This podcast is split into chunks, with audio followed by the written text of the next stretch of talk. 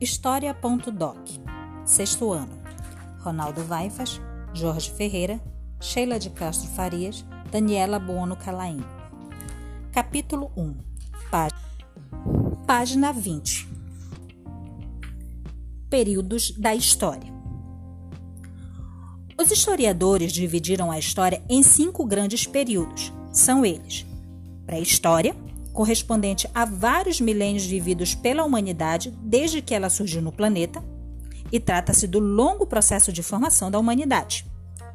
Idade Antiga corresponde ao período que vai do registro da escrita, no século IV a.C., até a queda do Império Romano do Ocidente, no ano 476. A Idade Média corresponde ao período que vai da queda do Império Romano do Ocidente em 476 até a tomada de Constantinopla pelos turcos otomanos, em 1453. A Idade Moderna corresponde ao período que vai da queda de Constantinopla, em 1453, até a Revolução Francesa. Idade Contemporânea corresponde ao período que vai da Revolução Francesa, em 1789, até os dias atuais. A divisão da cronologia da história em cinco grandes períodos foi estabelecida por historiadores europeus do século XIX, que escolheram fatos de grande importância segundo o ponto de vista deles. Mas essa divisão não é satisfatória. E por que não? Antes de tudo, porque foi adotada há muito tempo, no século XIX. Muita coisa mudou de lá para cá. Há outras razões para crer que a divisão da história não é satisfatória, entre as quais se destacam a escolha do surgimento da escrita como critério para separar a pré-história da história. Isso sugere que os povos sem escrita não tiveram ou não têm história. Com ou sem escrita, todos os povos têm história. A expressão Idade Média só serve para separar a Idade Antiga da Idade Moderna. Nada explica.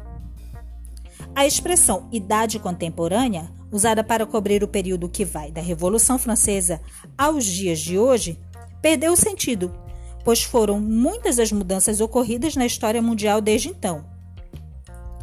O principal problema dessa periodização, entretanto, é o fato que toda a história é pensada a partir da Europa. Portanto, é uma periodização eurocêntrica ou europocêntrica. Se essa periodização tem tantos defeitos, por que a utilizamos? Porque ela ainda é adotada em muitos países, assim como o calendário cristão, que é adotado mesmo em países onde a religião majoritária não é a cristã. Além disso, a maioria dos livros de história baseia-se nessa periodização. Ela nos auxilia a localizar no tempo os acontecimentos e os movimentos da história. Página 21. Ao mesmo tempo, periodização duvidosa. O eurocentrismo é uma visão de mundo que enxerga os diferentes povos somente com os olhos europeus, ou seja, é um pensamento que adota o ponto de vista europeu como centro de suas análises e a Europa como centro do mundo. Os portugueses chegaram ao Brasil em 1500 isso significa que a história do Brasil só começa no início da Idade Moderna? Os indígenas que viviam aqui não tinham história? Claro que tinham. E a China, com sua civilização milenar?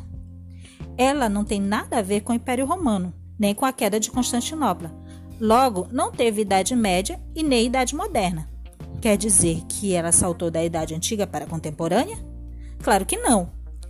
A divisão da história em cinco grandes períodos pré-história, Idade Antiga, Idade Média, Idade Moderna e Idade Contemporânea serve para a história da Europa, mas não serve para a história da China. Essa situação ocorre em relação à história de outros povos e países.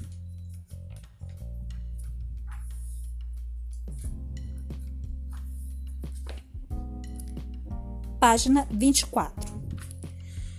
Como conhecer o passado? Os livros de história podem ajudar muito a conhecer o passado das sociedades. Mas quem escreveu os livros de história? Como os autores dos livros de história conseguem saber o que passou? Os autores dos livros de história são os historiadores e professores dessa disciplina. São pessoas que muito leem e consultam muitos documentos do passado. Os documentos históricos não são apenas aqueles que registram um grande fato histórico. Qualquer registro do passado pode ser um documento histórico, assim como qualquer fato pode ser interessante para o conhecimento do passado. Página 25. Documento.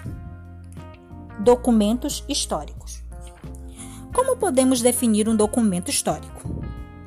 Um documento histórico é um registro de fatos ocorridos no passado.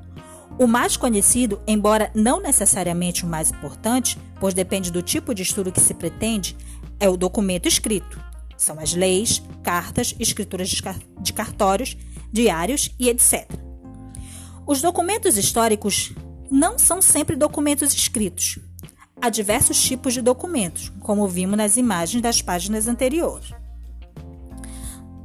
Documentos visuais são pinturas, esculturas, fotografias, mapas e monumentos. São bons exemplos de documentos que são visualizados. Documentos orais. Relatos falados de pessoas que presenciaram algum fato marcante da história ou viveram em uma época que se quer conhecer melhor. Em várias sociedades ágrafas, ou seja, aquelas que não tinham sistema de escrita, a história pode ser conhecida por meio da tradição oral, ou seja, do conhecimento ou da história passados oralmente entre geração de pai, mães e etc. Documentos arqueológicos são vestígios de épocas muito antigas, como ruínas de construções, cerâmicas, armas e etc. Com o passar do tempo, tais objetos foram soterrados, afundados cada vez mais em camadas da terra, até serem descobertos por arqueólogos, os estudiosos desse material. Além desse, podemos acrescentar os documentos audiovisuais, como filmes, os sonoros, como as músicas, gravações de rádios e os ligados à história da cultura material, como roupas, utensílios domésticos, instrumentos de trabalho, louças, móveis e etc. Hoje, considera-se patrimônio histórico aspectos da cultura imaterial, como a forma de preparar alimentos, as festas populares, o conjunto de lendas, de mitos e etc., que pode ser de um grupo, de um município, de um estado ou mesmo de um país. Final da leitura na página 25.